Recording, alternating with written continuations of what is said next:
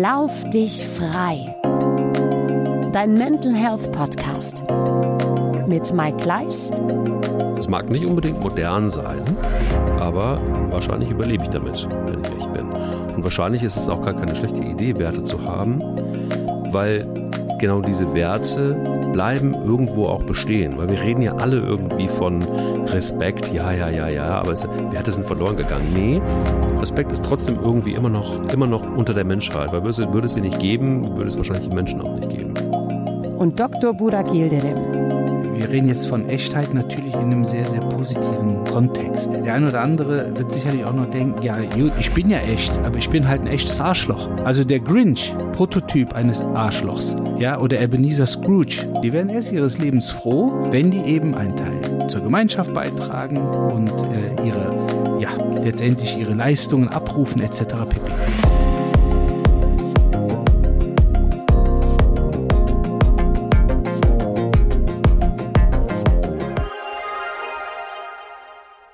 Das ist so ein Tag, da scheint die Sonne, da ist blauer Himmel und äh, da, da, da, da ist einfach der Groove und da ist die äh, mentale Gesundheit eigentlich sowieso schon voll aufgeladen. Hallo Burak.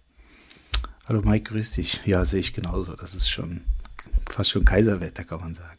Ja, stimmt. Ein echtes Kaiserwetter und wir sind heute beim Thema sei echt. Und derjenige, diejenige, die diese Überschrift gelesen hat, jetzt irgendwie im Podcast, ähm, egal wo ihr uns hört, auf Apple, auf Deezer, auf Prodigy, auf Spotify, wo immer. Ähm, den müssen wir auch mal ein bisschen erklären, was das ist. Das machen wir aber gleich. Wir holen die Leute gleich mal rein in das Thema sei echt und mentale Gesundheit und ähm, was hat das eigentlich auch vielleicht auch mit, dem, mit dem Thema Bewegung zu tun? Und da fällen mir einige Dinge ein, wenn es um das Thema Echtsein eingeht, gerade auch wenn es um den Sport geht zum Beispiel. Und ähm, ich muss dich aber trotzdem fragen, Gibt es einen Mental Health Moment der Woche bei dir? Ja, den gibt es äh, natürlich mit äh, traurigem Hintergrund erstmal, weil die äh, Ereignisse äh, in der Türkei und Syrien und weiteren Gebieten äh, hinsichtlich des Erdbebens ja die ganze Woche eingenommen haben ähm, und einen betroffen machen, gar keine Frage, weil wir, glaube ich, mittlerweile durch die Medienlandschaft und vor allen Dingen auch Social Media sehr, sehr viel mitbekommen, was man, was einen beeindruckt, auch positiv, wenn man sieht dann, dass nach mehreren Stunden, ähm, auch teilweise über 24 Stunden, Leute einfach aus irgendwelchen Löchern noch rausgezogen werden. Hm. Ähm, völlig egal welchen Alters, teilweise unversehrt. Ähm, und äh, das ist schon auch beeindruckend, aber gleichzeitig sieht man, welche Wucht so eine Naturkatastrophe dieser Art äh, hat. Und äh, trotzdem hat es äh, für mich als, als Menschenfreund, wenn ich das mal so sagen darf, einfach total berührt und äh, beeindruckt, äh, wie hilfsbereit ja im Grunde die ganze Welt reagiert hat. Ob das äh, grundsätzlich einfach Aufrufe waren, Mitgefühl, ob das äh, Sachspenden, mhm. natürlich auch Geldspenden waren. Und das zeigt mir, dass dass, äh, oder dass ich als Menschenkind in der richtigen Gruppe groß werde. Und das hat mich schon sehr, sehr berührt, positiv berührt. Äh, das Schicksal dieser Menschen natürlich ähm, sehr traurig gemacht, aber ähm, es, zeigt einfach, wenn es mal eng wird, dann sind wir füreinander da. Und das war schon top. Ja, ähm, tut gut dann auch so ein Mental Health Moment tatsächlich. Und ich finde es auch, ähm, ich meine, bei dir ist es ja noch besonders. Ich meine, man muss das irgendwie kein Riesending draus machen, aber du hast äh, türkische Wurzeln und ähm, dementsprechend hast du da sicher, glaube ich, auch nochmal einen ganz speziellen Link zu. Und wir haben es gerade im Vorgespräch auch kurz ge gequatscht und was ich toll finde, ist irgendwie zu sehen, das ist angesprochen, auch der, an der Bereitschaft der Menschen, dass irgendwie einfach auch die Kultur in Deutschland so tief verankert ist und ähm, und dann ist es vielleicht einfach auch der Weg so ein bisschen schneller ne, zur, zur, zur Hilfe.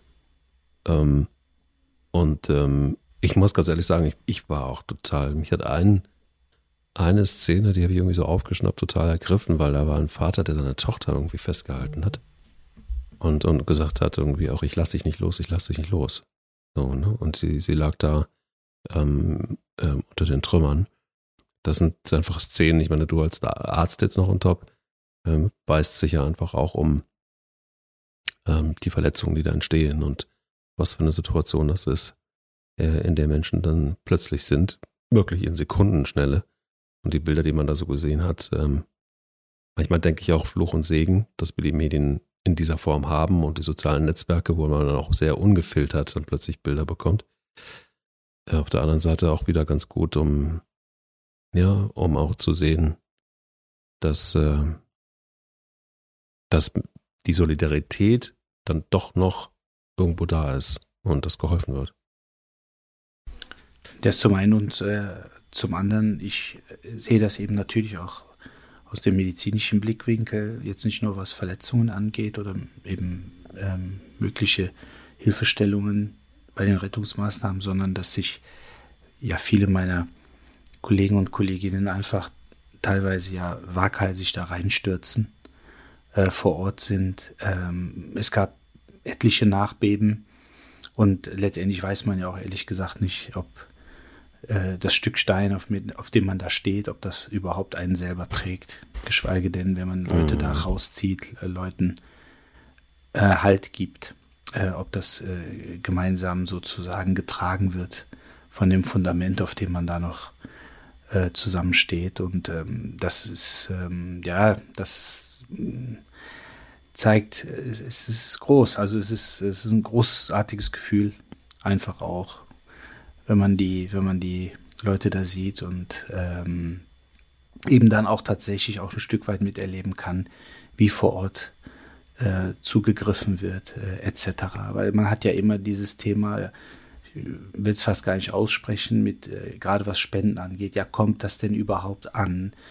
Oder versickert das irgendwo oder was weiß ich? Also ich glaube, darüber sollte man sich dann in diesen Situationen, wenn man eben unterstützen möchte und wir können nicht alle vor Ort sein, wir können jetzt nicht sagen, komm, pack mal einen Truck, wir fahren da jetzt mal runter, aber ich glaube, dass man halt äh, auch mit Gebeten, ne, man muss jetzt deshalb nicht unbedingt äh, tiefgläubig sein, aber ich glaube einfach, äh, ein Gebet kann auch dahingehend äh, verbinden, dass man sich zu den Leuten dort ähm, ja wendet oder an die Leute wendet und mit guten Gedanken bei diesen Menschen vor Ort ist, sowohl bei denen, die verunglückt sind und äh, Hab und Gut natürlich auch leider ihr Leben verloren haben äh, oder eben die Helfer äh, und Helferinnen vor Ort. Ich denke, äh, das hatten wir ja bei einem der anderen, äh, in einer der anderen Folgen, dass Gedanken eben Kräfte sind.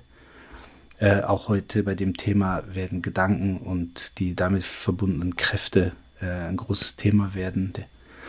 Und deshalb denke ich, ähm, kann jeder auf seine Art und Weise ähm, jeden dort vor Ort gut unterstützen. Mhm.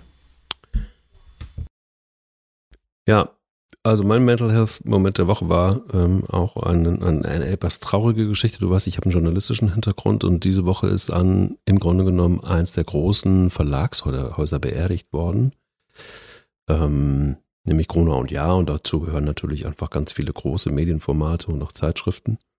RTL hat äh, Gruner und Ja gekauft und ähm, Bertelsmann ist im Grunde genommen da relativ relativ stumpf durchgegangen und ähm, sehr überraschend äh, sind sehr viele traditionelle Marken, die auch zum Kulturgut in Deutschland gehören, beerdigt worden. Die werden verkauft ähm, oder nicht weitergeführt. Und das bedeutet für roundabout 1000 Menschen, sie verlieren ihren Job. Und ich habe so in Auszügen den Vorstandsvorsitzenden erlebt, Thomas Rabe, ähm, der muss sich also quasi auch für die Belegschaft gestellt haben und da gibt es ja auch Bilder von. Ähm, der ist Läufer, der ist Marathonläufer, ist sehr fokussiert. Ich habe noch nie jemanden erlebt mit so viel Kälte. Und sehr professionell natürlich, muss er sein in so einer Situation. Aber du, ich habe wirklich ähm, mich hat's geschauert, weil ich immer so denke, so wir Läufer, wir sind ja irgendwie auch irgendwie alle miteinander verbunden. Irgendwie habe ich selten jetzt irgendwie so schlechte Menschen darunter getroffen, wenn man so gemeinsam läuft. Und ich habe so gedacht, nee, es tut mir furchtbar leid, aber da ist gerade nichts Gutes zu sehen. Da ist ähm, null Empathie. Ich habe noch nie einen Menschen erlebt mit so wenig Empathie. Ähm, und das ist, also ne, erinnere dich unsere erste Folge, die wir gemacht haben. Okay, da ging es um Empathie. Und ich, ich, ich habe überlegt, kurz überlegt, ob ich dem unsere erste Folge schicke per E-Mail. Irgendwie kriege ich ja die E-Mail raus. Ja, der kann die auch kostenlos haben. Kann er kostenlos haben. Total. Total, es kostet gar nichts. Und wir machen ein Magazin raus. Empathie. Ähm, Warum erzähle ich das? Weil mich das betroffen hat und weil ich festgestellt habe einmal mehr, dass es einfach, es geht ja nicht darum, dass diese tausend JournalistInnen einen schlechten Job gemacht haben, sondern das hat mit ganz viel schlechtem Management über Jahre hinweg und teilweise über Jahrzehnte, Jahrzehnte hinweg zu tun. Und es trifft Menschen, und ich kenne einige davon, die gar nicht wissen, wo es schießt und die sich neu erfinden müssen. Und die jetzt auch irgendwie erstmal anfangen müssen, ich habe mit einigen gesprochen, was für sich zu tun. Deshalb war das auch mein Mental Health Moment der Woche und ich bin ganz viel in Dialog gekommen mit Menschen, die sagen, was mache ich denn jetzt eigentlich? Mir geht's gesundheitlich plötzlich auch richtig schlecht und das eigentlich nicht erst seit dieser Entscheidung, sondern auch vorher, weil wir immer was geahnt haben. Wir wussten nicht, woran wir sind und diese wabernde Situation war eigentlich unerträglich. Ähm, und ich immer so gedacht habe, ich bin irgendwo froh, dass ich vor einigen Jahren den Medien direkt den Rücken gekehrt habe und äh, ja, mit dir unter anderem auch in der Lage bin, einen Podcast zu machen. Ähm, und es, ich glaube, es ist auch einfach auch so eine Zeit vorbei, wo äh, Medienjob auch wirklich ein sicherer Job ist. Das ist einfach total vorbei. Und ich musste mich halt einfach irgendwie diese Woche davon verabschieden, von einer gewissen Folklore in meinem Kopf, ähm, hin aber auch mich auseinandersetzen mit Schicksalen und dann eben eben dieses Bild, von Thomas Rabe, wo ich ihm fast zugerufen hätte, Junge, ich hätte so gerne einfach mal vorher mit dir darüber gesprochen, wie du das, wie du das löst, wie du so eine Situation löst. Du kannst dich so nicht dahinstellen. Du kannst das so nicht bringen. Das geht nicht. Bei aller wirtschaftlichen Härte, so kann man es nicht machen. Das geht einfach nicht. Das ist zutiefst irgendwie auch unmenschlich. Und warum Mental Health Moment der Woche? Weil mir wieder ganz viel bewusst geworden ist. Also es war für mich auch so selbstreinigend, weil ich gemerkt habe, ich habe da vor Jahren, wahrscheinlich auch instinktiv, aber auch weil ich so ein paar Tendenzen ja mitgekriegt habe, zum richtigen Zeitpunkt verabschiedet. Gott sei Dank. Und ähm, das hatte übrigens auch sehr unmittelbar was damit zu tun, mit unserem Thema nämlich heute, ähm, echt zu sein. Ich hatte nämlich das Gefühl, dass ich damals in meinem Job irgendwann am Ende, gegen Ende, nicht mehr echt war. Ich habe ähm, zu wenig für meine Gesundheit getan. Ich habe zu wenig für meine Bewegung getan. Ich habe nur für den Job gelebt. Ich habe in einer Bubble gelebt, wo man, in der man sich ja gegenseitig auch gerne auf die Schultern klopft. Du kennst das wahrscheinlich auch in deiner Bubble. Ähm, ob es jetzt die Arztbubble ist oder ob es der Fußball ist, die gibt es eigentlich überall. Aber in so, in solchen Berufen stelle ich mir fest, da ist irgendwie so dieser Schulterklopfer auch wirklich noch ähm, extrem groß. Und die Echtheit bleibt ein wenig auf der Strecke. Und es ist vielleicht einfach auch schwer, echt zu sein. Vielleicht, wenn man im Spotlight ist, ob das jetzt ein Thomas Rabe ist als Vorstandsvorsitzender von Bertelsmann und jetzt im Moment interimsmäßig auch von, von RTL Deutschland, ob es ähm, der Arzt auf dem Platz ist, ob es der Fußballspieler ist, ob es keine Ahnung. Ähm, und was also A, was macht es so schwer und warum ist es eigentlich so mental ungesund, nicht echt sein zu können? Finde ich eine zentrale Frage und ich glaube, es gibt vielen so, nicht nur in solchen Berufen, sondern auch insgesamt. Manchmal, kennst du es auch, dann denke ich mir so in einem Gespräch, auch manchmal von Leuten, die man gar nicht so kennt, sei doch mal echt, dass ich glaub dir das nicht, was du da sagst. Ist, ist es nur eine Rolle? Ist das nicht wahnsinnig anstrengend, so zu sein? Ist es nicht wahnsinnig anstrengend, unecht zu sein? Und ähm, was macht das eigentlich mit Menschen, immer in diesem, in dieser, in dieser Rolle zu sein? Das ist eigentlich so das, was ähm, musste, braucht ein bisschen länger vom, vom äh, Mental Health Moment der Woche dann, aber auch rüberzukommen zu unserem Thema heute, was mich wirklich intensiv beschäftigt, ähm, nicht erst seit gestern und deshalb kam ich auch so ein bisschen auf das Thema, sondern schon, schon, schon, schon viel, viel länger. Ich denke, wenn man unabhängig denken und selbstbestimmt leben kann, dann fällt es sehr leicht, echt zu sein. Und ich denke, allein diese Themen, eben Unabhängigkeit und Selbstbestimmung, äh, das ist ja etwas, was wir von früh auf gar nicht kennen. Das heißt also, wir müssen uns ja letztendlich durch Irrungen und Wirrungen und Widerstände und Vorgaben, jede Menge Vorgaben, durcharbeiten, um dann irgendwann eine ja, echte Persönlichkeit und auch ein echtes Denken zu entwickeln. Mir persönlich, muss ich sagen, fällt das immer sehr leicht.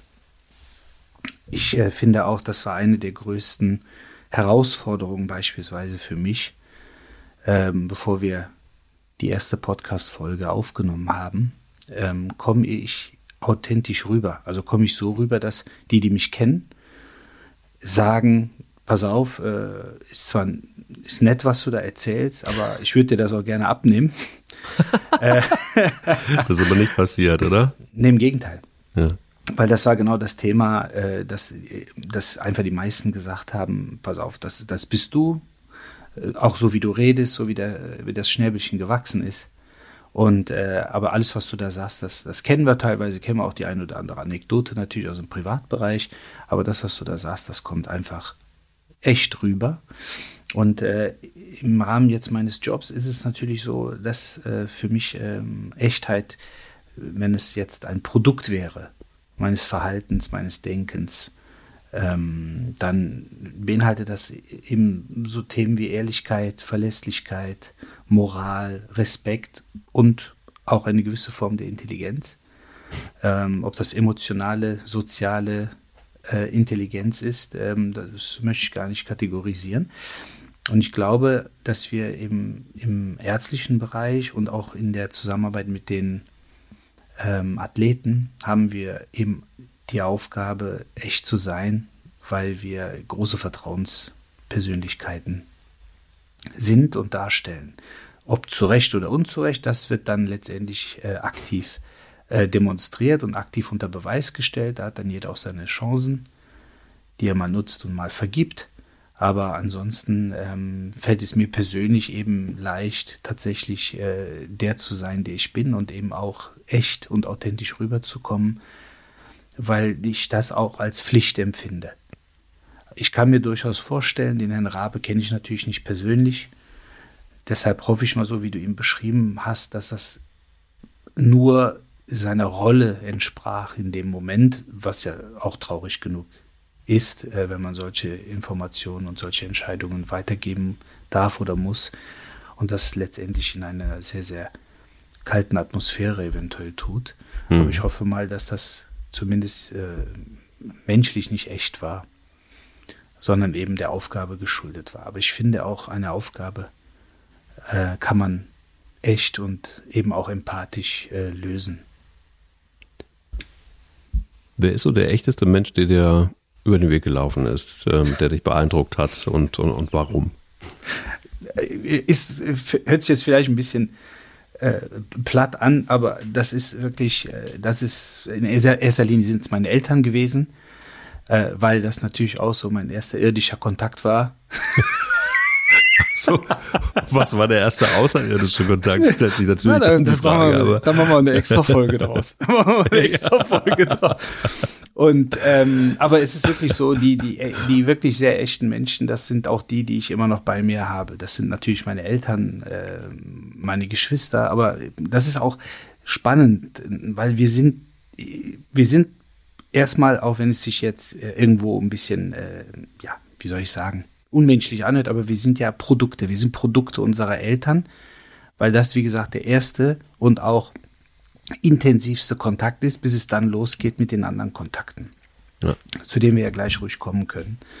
Und ähm, aber bis heute muss ich einfach sagen, äh, die Echtheit, die meine Eltern ausstrahlen, die meine Brüder übernommen haben, möchte ich mal sagen, wer für mich einfach brutal echt ist, bis heute ist meine Frau ähm, weil sie ist immer noch so, wie ich sie kennengelernt habe und ähm, gibt mir auch immer wieder, das ist für mich so mein, meine moralische Insel.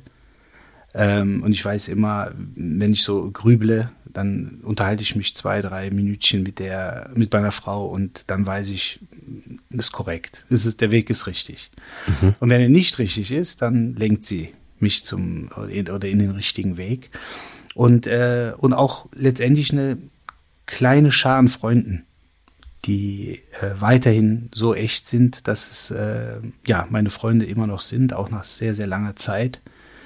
Und äh, mir auch immer wieder als ähm, Radar und als Antennen dienen, ähm, weil sie mich äh, ja teilweise von klein auf kennen.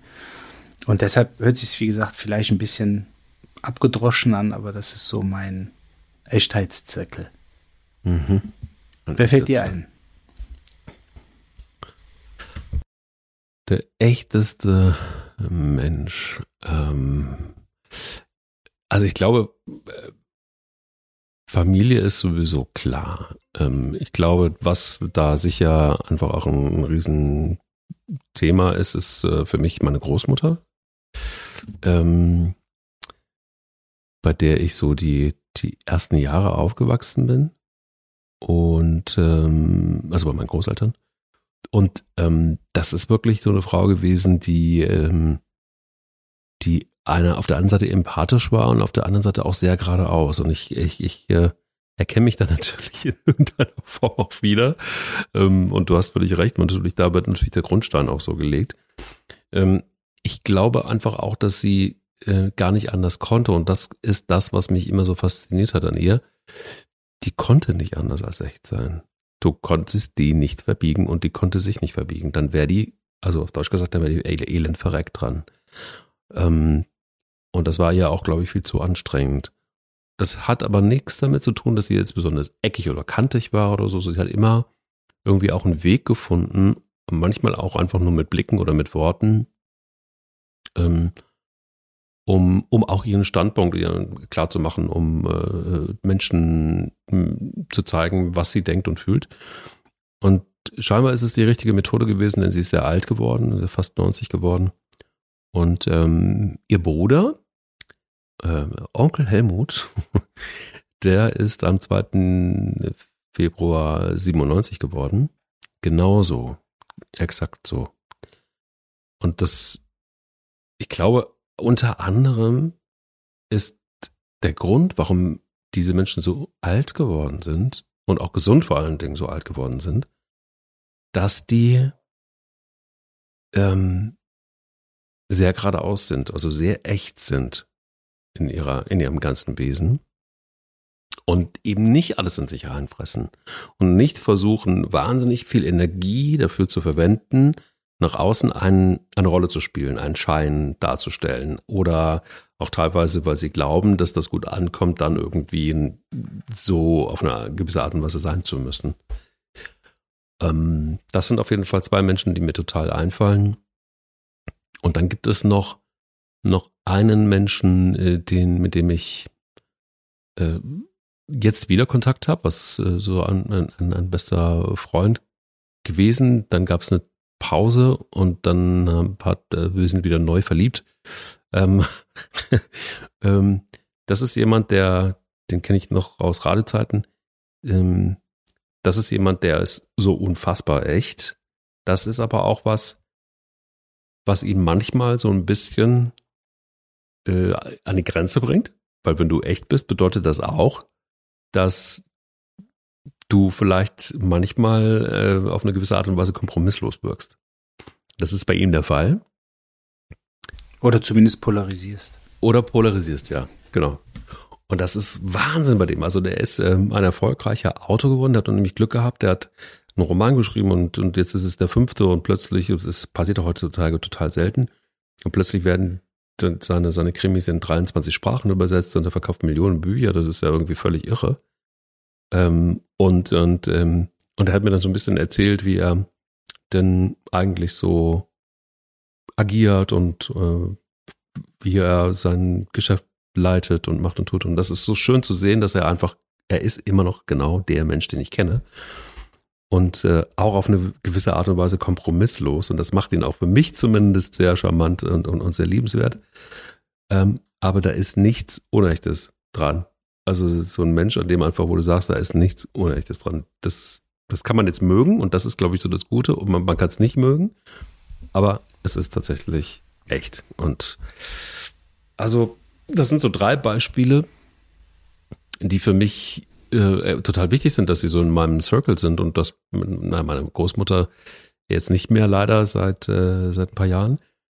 Ähm, was schwer ist, weil ja, also ich besuche sie natürlich regelmäßig und auch ihr Grabstein ist total echt, weil es einfach nur eine Platte ist. Das ist ganz schlicht und ein schöner Stein und eine schöne Schrift, aber schlicht und, und ziemlich geradeaus. Also auch der Stein passt irgendwie zu ihr. Ähm, ja, und für mich ist das ein Riesengewinn und auch manchmal, und du hast es gerade eben so ein bisschen angedeutet, es ist ja so, dass man selber aufpassen muss, dass man auch echt bleibt, weil man manchmal auch so ein bisschen auch in was reingedrängt wird. Da muss man, glaube ich, auch manchmal höllisch aufpassen. Ähm, und spätestens immer dann, wenn ich merke, oh, ja, warte mal, jetzt redest du gerade Scheiße, auf Deutsch gesagt, ähm, dann, dann äh, nehme ich mir nochmal irgendwie Onkel Helmut vor oder meine Großmutter vor oder auch äh, den, den Freund von mir vor und ähm, denke mir dann so, guck nochmal genau hin und äh, kommt dann auch wieder zur Besinnung. Aber ich denke, so als Regulativ braucht man das, weil man natürlich äh, auch emotional unterwegs ist und sicherlich auch mal emotional äh, drüber sein kann. Ähm, oder aber, und das, da ist, glaube ich, auch keiner vorgefeit, man aus betriebspolitischen Gründen oder sportpolitischen Gründen versucht, ähm, ja eben, ich will jetzt nicht sagen, nicht, nicht echt zu sein, weil das würde ja bedeuten, falsch zu sein. Äh, und ich glaube, das ist dann hart, aber man versucht das irgendwie, man versucht einen Kompromiss zu finden. Aber ich glaube, am Ende des Tages äh, werden wir an dem gemessen, was wir sagen, was wir tun. Und äh, das brennt sich auch in die Köpfe unserer Mitmenschen ein. Und deshalb äh, hat es, glaube ich, noch nie jemandem geschadet, äh, von Grund auf ehrlich und vor allen Dingen eben äh, in dem Zusammenhang auch echt zu sein. Und äh, es ist natürlich schön, wenn man diese Regulative besitzt in personeller Form oder vielleicht auch so ein bisschen in mentaler oder auch spiritueller Form, dass man sich immer so ein bisschen auch wieder eichen kann, runterholen kann, besinnen kann im wahrsten Sinne des Wortes vielleicht sogar. Und ähm, das tut schon gut. Schwierig ist, wenn man das alleine mit sich selbst immer ausmachen muss, ähm, weil man vielleicht in einem Betrieb oder in einer Organisation, in einer Gruppe ähm, unterwegs ist, wo das eben dann nicht so äh, gang und gäbe ist, dass man echt sein sollte, sondern dass man Rollen erfüllt, Zwecke erfüllt ähm, und einfach nur funktionieren äh, muss. Und äh, umso bemerkenswerter ist da, wenn man da so seinen eigenen Selbstwert äh, und seine eigene Echtheit äh, herauskristallisieren und herausarbeiten kann. Ganz spannend finde ich, dass wenn man, ich kann mal so, ich zieh mal einen kleinen Bogen zum Sport oder zum Laufen. Ähm, ich mir immer Spaß gemacht, auch mal mit, mit fremden Menschen zu laufen. Ähm, oder auch mal Meetings tatsächlich eben laufen abzuhalten. Und gerade wenn man es dann mit Menschen zu tun hat, auch im Geschäftlichen, wo du denkst, ah, die haben schon viel erreicht, ähm, die haben auch eine gewisse Position und äh, teilweise spielen sie da auch eine Rolle. Und genauso wie Thomas Rabe zum Beispiel äh, spielt vielleicht hoffentlich auch, auch eine Rolle, weil er dann eben in, in diese Situation sich vielleicht auch ein Stück weit schützen muss. Wenn du aber laufend mit Menschen unterwegs bist und dich unterhältst, das ist ganz interessant, dann hast du A, einmal eine, eine Ebene, weil man läuft, ne? also der eine schwitzt, der andere schwitzt auch, der Geruch wird auch immer strenger irgendwann auf der Strecke und ähm, man versucht auch logischerweise ein Tempo zu finden, ein gemeinsames. Und es ist gar nicht so entscheidend, ähm, wie schnell man läuft, sondern es ist eher entscheidend, dass man miteinander läuft und dass man sich eben noch unterhalten kann. Und lustigerweise öffnen sich dann auch Menschen ganz anders.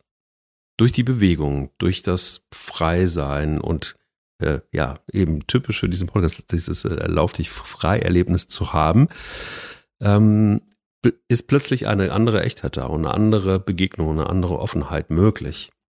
Und ähm, das fand ich immer total spannend und deshalb habe ich auch ganz so oft es ging immer auch mal so ein Meeting ähm, während des Laufens gemacht. Wenn ich wusste, dass jemand ein passionierter Läufer zum Beispiel auch ist. Und das ist ganz, ganz spannend, was da passiert. Ähm, und ich habe dann auf der anderen Seite ganz oft auch erlebt, dass Menschen, wenn es jetzt ums Laufen geht, nicht echt sind. Weil sie rausgefunden haben, dass heute sportlich zu sein, aktiv zu sein oder auch einen Marathon zu laufen. Das heißt, du bist dann jemand, der sehr fokussiert ist, der sehr hart sein kann, der beißen kann ähm, und so weiter. Dass gerade in sozialen Netzwerken Menschen etwas von sich posten oder etwas darstellen, gerade zum Beispiel auch wenn es ums Laufen geht, was gar nicht der Realität entspricht. Was einfach schnell fotografiert ist, was schnell bei Instagram hochgeladen wird und alles so, oh wow, da geht es mehr um das Erreichen von vielen Likes. Und da wird dann vielleicht auch nur ein Teil der Wahrheit erzählt. Oder vielleicht auch die Zeit mal weggelassen, die man wirklich gelaufen ist. Oder was auch immer. Also so kleine Dinge, die einfach mal weggelassen werden oder anders kommuniziert werden, um es vorsichtig zu sagen, um einfach einen Schein zu wahren. Und das hat so beide Seiten. Ich wollte das einfach auch nochmal kurz sagen, weil es hat eben, ja, zwei Seiten, wenn man in Bewegung miteinander ist oder wenn es ums Laufen geht oder wenn es um Sport geht. Weiß nicht, wie du, das, wie, wie du das aber erlebst oder vielleicht auch im Fußball erlebst. Ich sehe das ähnlich und erlebe das auch vergleichbar. Ich glaube, das eine ist auch sicherlich äh, wiederum medizinisch erklärbar. Das äh, beim Laufen, das hatten wir auch immer mal wieder in den anderen Folgen mal so fallen lassen, äh, dass ja bestimmte Hormone auch ausgeschüttet werden. Äh, unter anderem die äh, sogenannten Glückshormone, Mhm. Muss ich immer an die Glücksbärchis denken von früher. Und, äh, die, die, beschäftigen uns immer wieder, ja. Auf jeden Fall, auf jeden Fall. Und ähm, ich glaube einfach, dass hormonell tatsächlich was passiert, was uns ähm, in einen glücklichen, in einen zufriedenen ähm, und auch vielleicht damit verbunden emotional empathischen Zustand bringt. Äh, sicherlich auch, äh, wenn es jetzt nicht nur ein fünf Minuten Läufchen ist, sondern eben, wie du gesagt hast, ne, man, man, man schwitzt, man riecht irgendwann streng etc. Da braucht man schon 20 mindestens oder 30 Minuten für. Und ich glaube, dass das äh, tatsächlich etwas mit jemandem in dieser in dieser Bewegungssituation macht. Also es setzt einen Prozess in Gang. Und äh, ich denke, dass dabei dann auch viele ehrliche Eindrücke dann auf einmal vermittelt werden, die man vielleicht in einem, in, mit Schlips und Kragen in einem Büro äh, oder in einer Bürosituation eben nicht äh, so äh, artikulieren würde. Und ähm, die andere Seite der Medaille, gerade das, was wir über Social Media äh, erleben, dieses ja, Ikonisieren, äh, Legenden und Mythen erzeugen, ne, um drei Uhr morgens im Gym trainieren, wo natürlich keine Sau ist, ja klar, da drehe ich mich zum Beispiel doch mal genüsslich um. Äh, Hashtag Folge äh, Schlaf 1 und 2. Ja. ähm, aber, aber das sind natürlich alles so Dinge, wo ich halt ähm, eingangs ja gesagt habe, dass wir Produkte sind und äh, auch unsere Gedanken sehr, sehr gesteuert werden. Entweder über Mitmenschen, die uns großziehen, eben Eltern, äh, Erzieherinnen, Lehrer, Trainer und so weiter. Oder eben, wenn wir dann bestimmten Formaten, bestimmten Menschen folgen wollen, die uns dann äh, mehr oder weniger vielleicht auch ihre Obsession auferlegen, ihre, ihre Idee, ihre Echtheit. Aber das muss mit unserer Echtheit überhaupt nicht ähm, unbedingt übereinstimmen. Die Frage ist natürlich am Ende, wie schaffen wir es, uns äh, ja vielleicht eben aus diesem ganzen Einfluss aus diesen ganzen äh, Energien und vielleicht auch von mir aus äh, Inspirationen, wie schaffen wir uns da rauszuschälen? Und das ist natürlich nicht, äh, nicht ganz so einfach, weil man, weil wir natürlich auch ja eine Spezies sind, die nun mal Support benötigt, ähm, vor allen Dingen emotionalen Support. Und mhm. äh, das ist, glaube ich, eine große, große Aufgabe, weil es wird ja auch nicht dahingehend einfacher, ähm, weil ich denke, dass man Echtheit häufig nur in der Interaktion mit anderen Menschen erarbeiten kann und entwickeln kann. Und es wird natürlich schon vieles digital, äh, was es bereits ist. Aber wir werden ja in eine Situation kommen, wo wir mit KIs telefonieren werden, wo wir uns mit KIs, also künstlicher Intelligenz, in verschiedenen Formaten austauschen müssen. Und diese KIs werden sicherlich auch die ein oder andere interessante Antwort geben, aber mhm. letztendlich sind es KIs. Ja. Und äh, ich glaube einfach, dass wir gerade das Thema auch so schnell wie möglich in den Schulen nochmal integrieren sollten, nämlich, dass die Schulen digitalisiert werden. Das steht außer Frage und das muss auch so sein. Also ich glaube, wir brauchen uns äh, nicht jetzt irgendwelchen großen Fantastereien äh, hingeben oder entgegenstellen, dass wir vieles, was schriftlich ablaufen wird oder eben in, E-Mail-Form, in Essays, in Doktorarbeiten und so weiter, das wird irgendwann komplett über KI laufen. Also ich glaube, aktuell Chat äh, GPT ist ein sehr, sehr gutes Beispiel. Aber was dann irgendwann nicht darüber laufen wird, ist immer noch das, was wir verbal uns gegenseitig äh, an die Köppe schmeißen. Und ich glaube, dass wir neben dieser ganzen Digitalisierung eben aufpassen sollten und vor allen Dingen äh, ja die äh, Selbstexpression sozusagen in den Schulen fördern sollten. Ob das dann tatsächlich in Form von Diskussionen, Gruppenarbeiten ist, ähm, aber dass man vorträgt, dass man vorliest, also dass man wirklich darin geschult wird, sich ausdrücken zu können und ausdrücken zu dürfen und vielleicht sogar in einer Form, die nicht dem Lehrplan entspricht.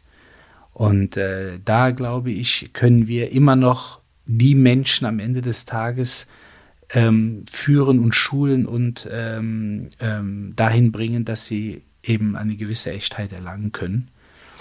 Weil wir ansonsten ja in diesem Kosmos von Eindrücken sonst äh, erdrückt werden. Ne? Es gibt ein schönes, schönes Gedicht von Philip Larkin, äh, das heißt Be the Verse. Da geht es so ein bisschen um den Einfluss von Eltern, aber man kann in dem Fall Eltern durch alle ersetzen, so wie ich es eben gesagt habe, Erziehung, Erzieher, Lehrer, Trainer, Mentoren, Vorgesetzte, was auch immer.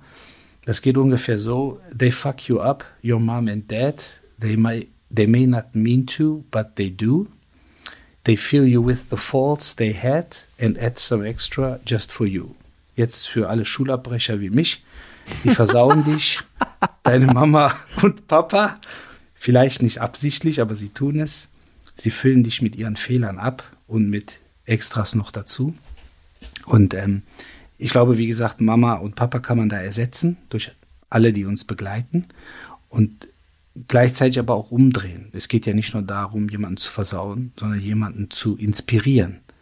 Jemanden zu, nicht nur mit Denkinhalten zu versorgen, sondern mit Denkweisen zu versorgen oder zu animieren, äh, verschiedene Denkweisen zu entwickeln.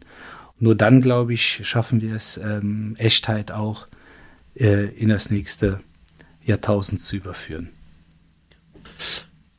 Ähm, einer der großen deutschen mm, ja, Philosophen, Johann Wolfgang von Goethe, hat mal gesagt, was glänzt, ist für den Augenblick geboren, das Echte bleibt der Nachwelt unverloren. Ganz schön, ne? Ja, stark. Ja. Das kann man sich fast schon tätowieren. Ja. auf die Stirn. Auf die Stirn. Ja. ja. also das ist im Grunde genommen ja immer schon ein Thema gewesen, ähm, scheinbar auch weit vor unserer Zeit, also vor unserer philosophischen Zeit, dass sich also Philosophen damit beschäftigt haben.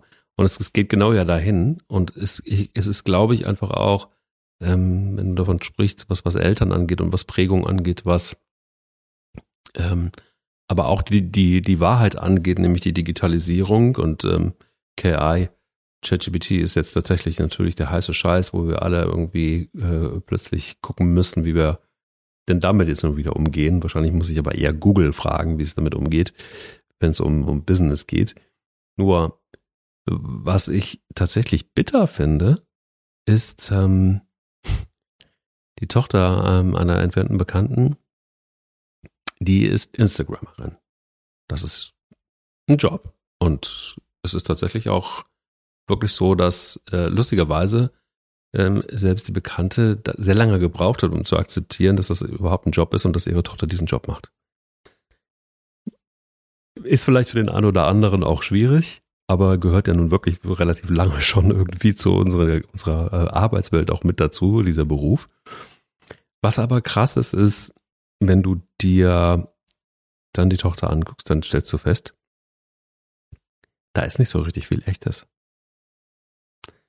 Und wenn du dann weiter tiefer einsteigst, dann denke ich mir immer, dann, dann kommt bei mir sowas wie, das tut mir wirklich richtig leid, weil ich das Gefühl habe, da ist jemand, der braucht eine gewisse Bühne, der braucht eine gewisse Bewunderung, Follower im wahrsten Sinne des Wortes.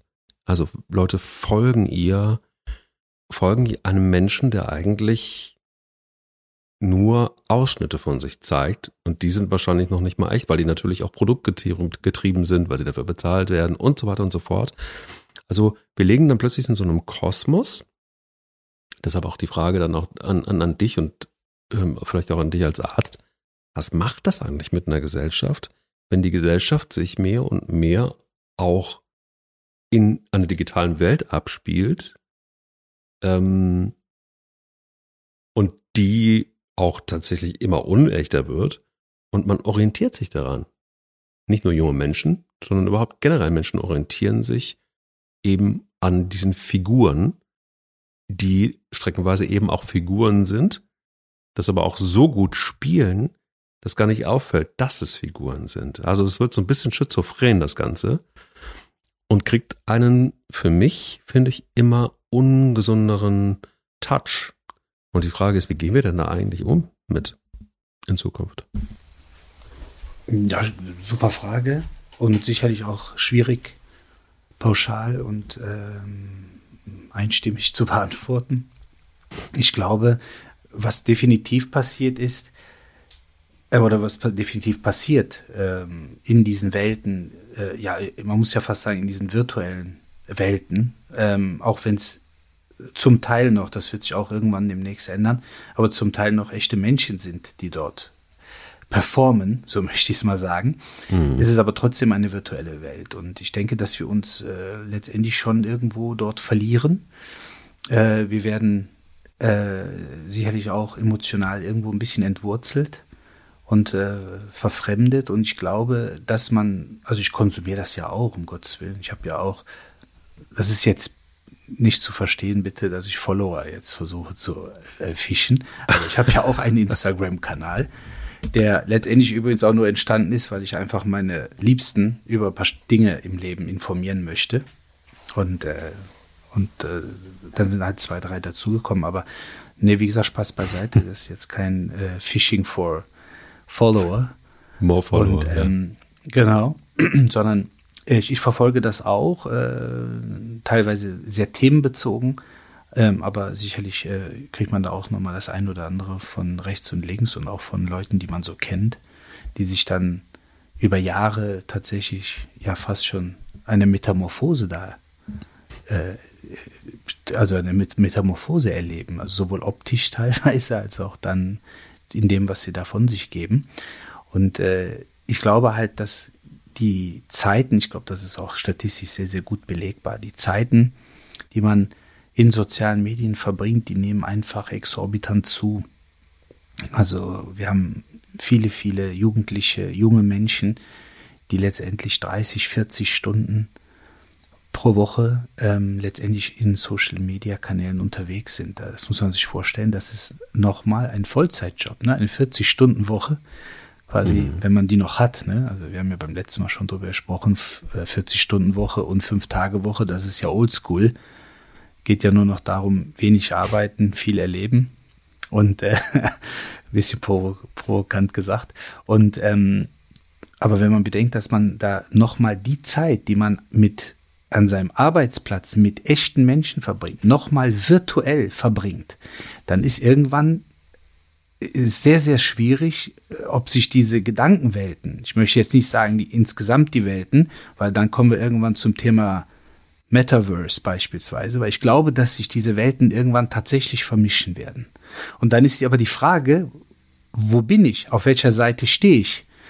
Und äh, meiner Meinung nach ein ganz toller Film dazu, auch wenn er oldschool ist, aber sehr zu empfehlen, ist The Matrix von 1999 mit Keanu Reeves und äh, Lawrence Fishburne unter anderem.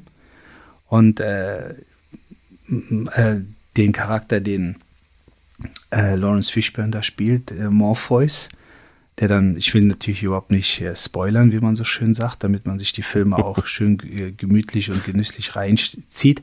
Aber der sagt ja äh, in, in, in der, direkt in der ersten Folge zu, zu Neo, du musst verstehen, die meisten dieser Menschen sind nicht bereit, um abgekoppelt zu werden. Viele von ihnen sind so hoffnungslos abhängig vom System, dass sie bereit sind zu kämpfen, um es zu beschützen. Und letztendlich ist es so anders formuliert, dass viele Menschen eine vertraute virtuelle Welt nicht gegen eine unbekannte Realität eintauschen wollen würden. Und deshalb ist es natürlich umso wichtiger, dass wir von klein auf beginnen. Und da spreche ich jetzt mal als Elternteil mit drei Bombenlegern zu Hause, ähm, dass man wirklich Vorbild ist, dass man Support ausstrahlt und gibt, dass man natürlich versucht, auch irgendwo eine gewisse Freiheit zu gestatten, aber letztendlich die Kinder wirklich im Sinne der Empathie, im Sinne der ähm, Echtheit, wenn man es jetzt mal nochmal formulieren darf, letztendlich unterstützt, dass die Kinder das entwickeln und dann dementsprechend auch weitergeben und sich dann gegen viele virtuelle Themen und ähm, Fake-Instagrammer und so weiter am Ende des Tages äh, ja auch durchsetzen. Und ich glaube einfach, da sind wir, ja, da sind wir in der Pflicht, auch das Schulsystem ist in der Pflicht, wenn man bedenkt, wir sind ja lange, lange Zeit als äh, Kind begonnen bis ins Erwachsenenleben hinein. Wir sind lange Zeit in Systemen eigentlich gefangen. Ne? 0 bis 6 äh, äh, im Elternsystem respektive Kindergarten. 6 bis 10 Grundschule, 10 bis 16 Schrägstrich ja. 18 weiterführende Schule. Drei Jahre Ausbildung oder, das wollen ja auch heutzutage alle, alle wollen studieren. Ja, Lecco mio, was ist denn mit den ganzen Handwerksberufen? Wir können nicht alle studieren, Leute. Ne, ist mhm. alles cool, aber irgendeiner muss immer noch äh, Elektriker werden und Maurer, ja. Ne, und äh, was auch immer, ne, oder Dachdeckerin und so. Also deshalb, aber trotzdem, dann hast du drei Jahre Ausbildung, dann hast du vielleicht fünf oder sechs Jahre ähm, Studium, dann hast du wie in meinem Fall nach sechs Jahren Studium sechs Jahre Facharztausbildung. So, das heißt also, bis zum 18. Lebensjahr ist das Living in a Box. Wenn du danach studierst und dann noch eine Fachspezialität machst, geht die Box weiter. So, und dann stehst du auf einmal da und hast Kinder. Und bist aber die ganze Zeit eigentlich systematisch im wahrsten Sinne des Wortes eigentlich so geführt worden. So, und da muss man irgendwo dann für sich anfangen, ja, Denkprozesse zu entwickeln, ähm, auch emotionale äh, Denkprozesse entwickeln, dass man tatsächlich einen Mehrwert darstellt für sich selber und für die, die man dann letztendlich auch ein Stück weit führen möchte.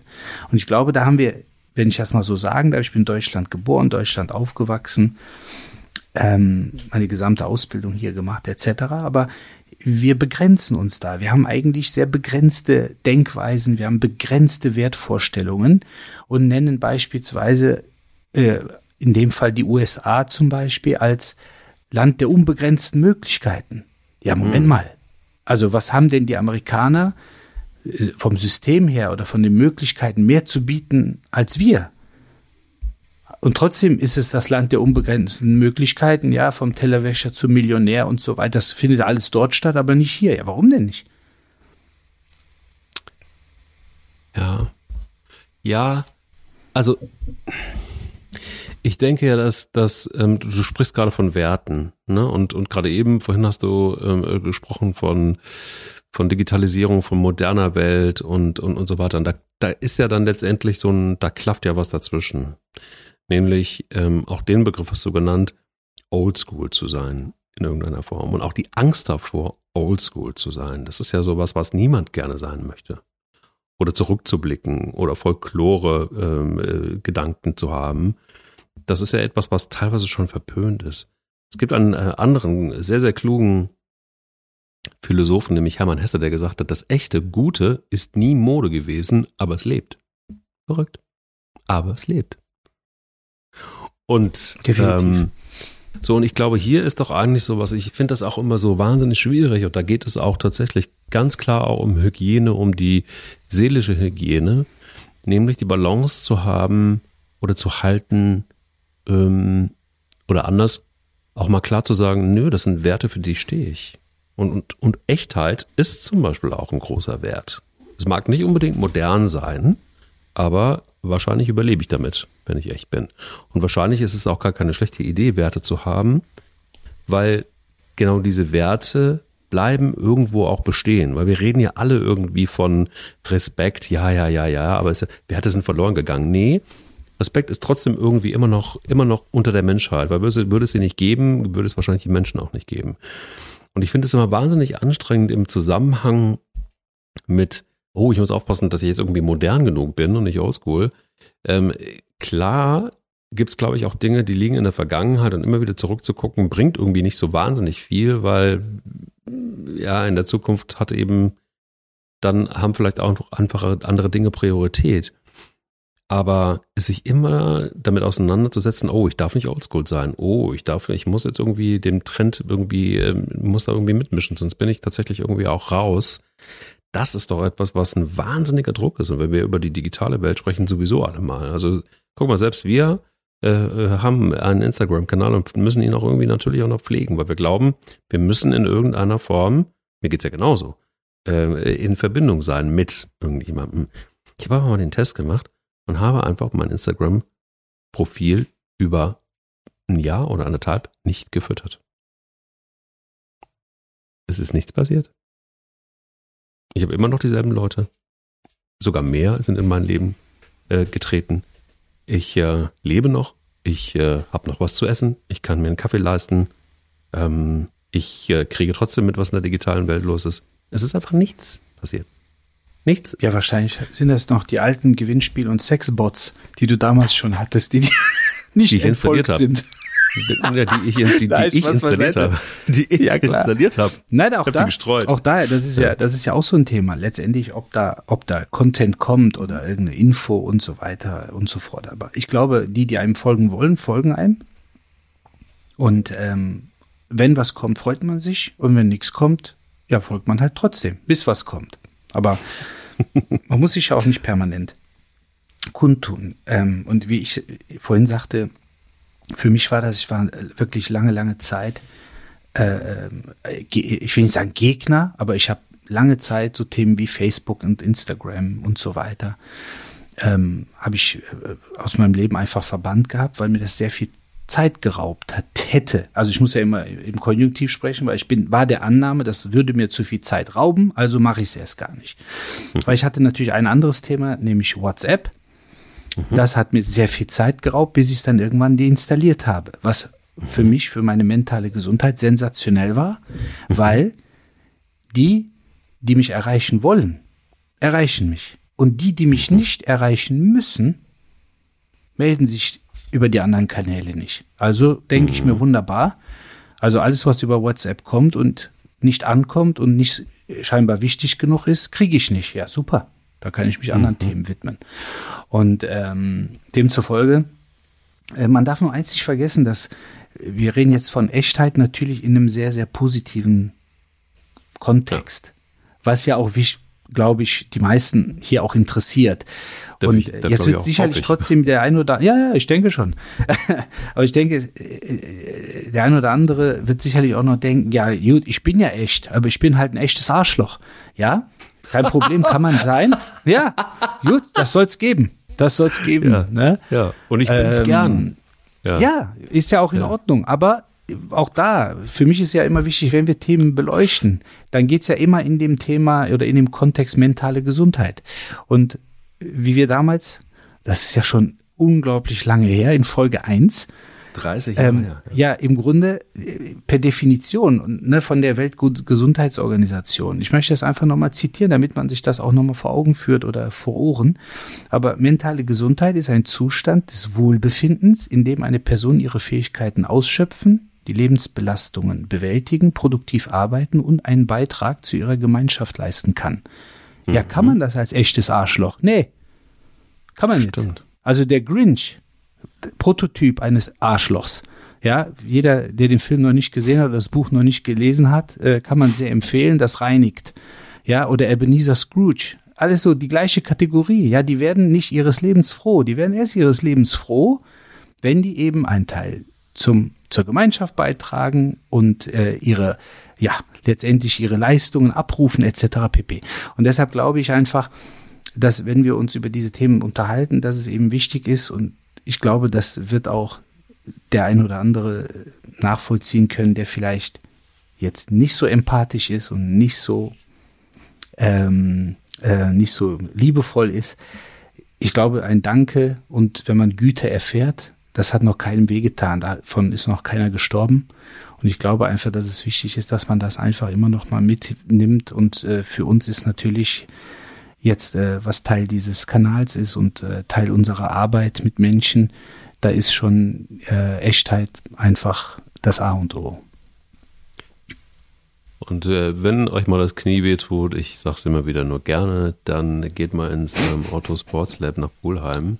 Ähm, da wird euch jemand echt ans Knie fassen, ähm, äh, ja. wenn ihr das Glück habt, von Herrn Dr. Yildirim äh, behandelt zu werden. Äh, das ist ein anderer Touch letztendlich, als einfach mal ein Arzt, der da mal schnell drüber guckt. Der macht das sehr genau und das ist sehr echt, das äh, weiß ich aus, aus eigener Erfahrung. Ähm, ich würde gerne abschließend ähm, nachdem du nochmal, und das ist auch gut, gesagt hast, was ist denn eigentlich dieser Mental Health Gedanke und die WHO hat ihn ja nun mal auch definiert. Ähm, was, was kannst du raten, um, ja, um einfach auch ähm, die Echtheit wieder ein Stück mehr leben zu lassen, wenn man so ein wenig auf Abwägen ist? Was ja total menschlich ist und in unserer Gesellschaft glaube ich auch manchmal, wir haben einfach auch unsere Zwänge, ähm, um da wieder zur Besinnung zu kommen. Also so wie ich es ja aus meinem Umfeld vorhin beschrieben habe, ist es, glaube ich, wichtig, dass man ähm, Leute hat, mit denen man sich darüber eben austauschen kann. Mhm. Ähm, und weil häufig ist es ja so, dass man in so einem inneren Konflikt ist und sagt, äh, aus eventuell professioneller Sicht müsste ich es vielleicht so lösen, aber es fühlt sich nicht gut an. Und wenn ich es aber so löse, bringt das eine andere Art von Konflikt mit sich. Und ähm, dann ist immer die Frage, welchen Weg möchte man gehen? Ne? Den mit dem geringeren Widerstand oder den mit dem höheren Widerstand. Aber ein Widerstand, einen Widerstand gilt es zu überwinden.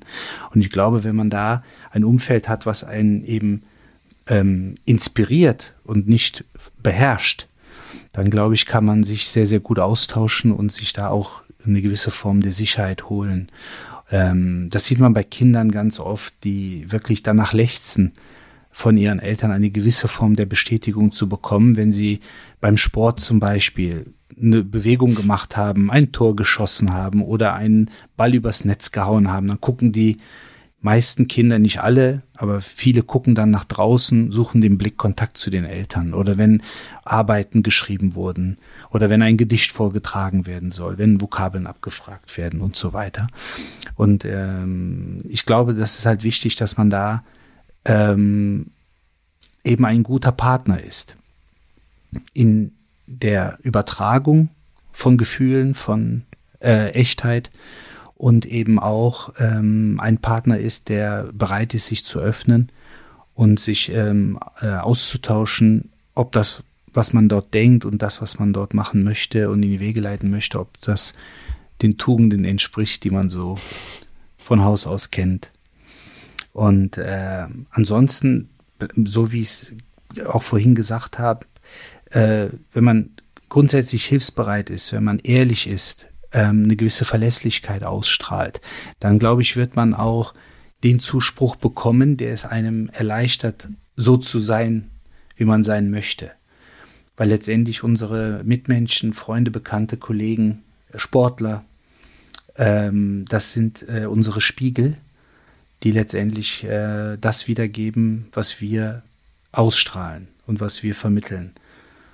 Und ich denke, das sollte man auch nutzen. Man sollte sehr, sehr viel in Kommunikation, in Gesprächen äh, nutzen, um sich selber auch immer mal wieder zu hinterfragen, äh, bin ich auf dem Holzweg oder ist das, ähm, ist das gut, was ich da teile? Ja. Ergänzend, so von meiner Seite noch der Vorschlag, ähm, es ist immer, glaube ich, ganz gut und ein erster Schritt hin zur Echtheit,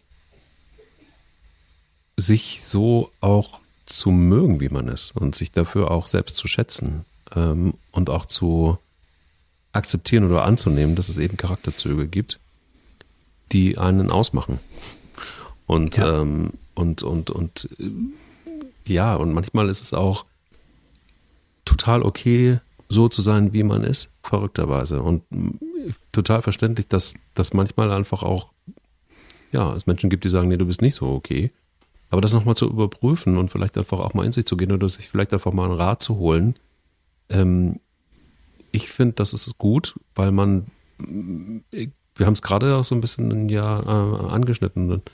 Du hast die digitale Welt, du hast tausend verschiedene Welten eigentlich. Du hast diese echte Welt auch noch, mit der du dealen musst, dummerweise. Und, ähm, und, und da tatsächlich so einfach auch zu akzeptieren, sich nicht beeinflussen zu lassen. Vielleicht auch manchmal und zu sagen, nö, es ist doch total in Ordnung. Also ich muss ja gar keinem Bild hinterherlaufen. Ich muss gar nicht versuchen zu sein wie. Ich muss gar nicht mitmachen, um nicht oldschool zu sein. Man könnte auch das, was ich jetzt gerade in einer Minute versucht habe, zum Schreiben zusammenfassen, so wie Christian Friedrich äh, Hebel das gemacht hat.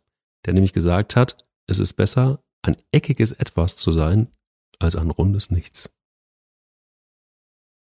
Auch nicht so schlecht, ja, oder? Super, super. Absolut.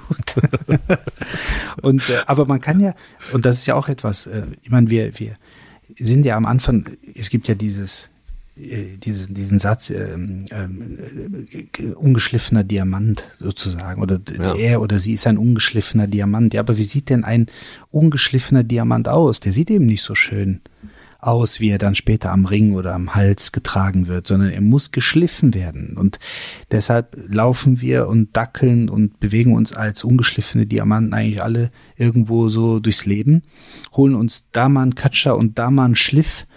Ähm, aber ich glaube, was ähm, in der heutigen Zeit auch ein, ein, eine Tugend sein kann, ist, dass man erstmal grundsätzlich auch optimistisch durch die Welt geht. Das hört sich jetzt ein bisschen platt an, weil vor allen Dingen Pessimisten, Weltuntergangsbefürworter äh, und Erklärer, die kommen natürlich auch sehr seriös rüber. Die sind, die kommen sehr professionell und gebildet rüber, weil die sich mit Modellen auskennen und mit ähm, mit mit äh, Paragraphen und die können dir genau erklären und teilweise auch äh, auf den Tag genau sagen, dann und dann wird das und das passieren und deshalb macht das alles eigentlich gar keinen Sinn.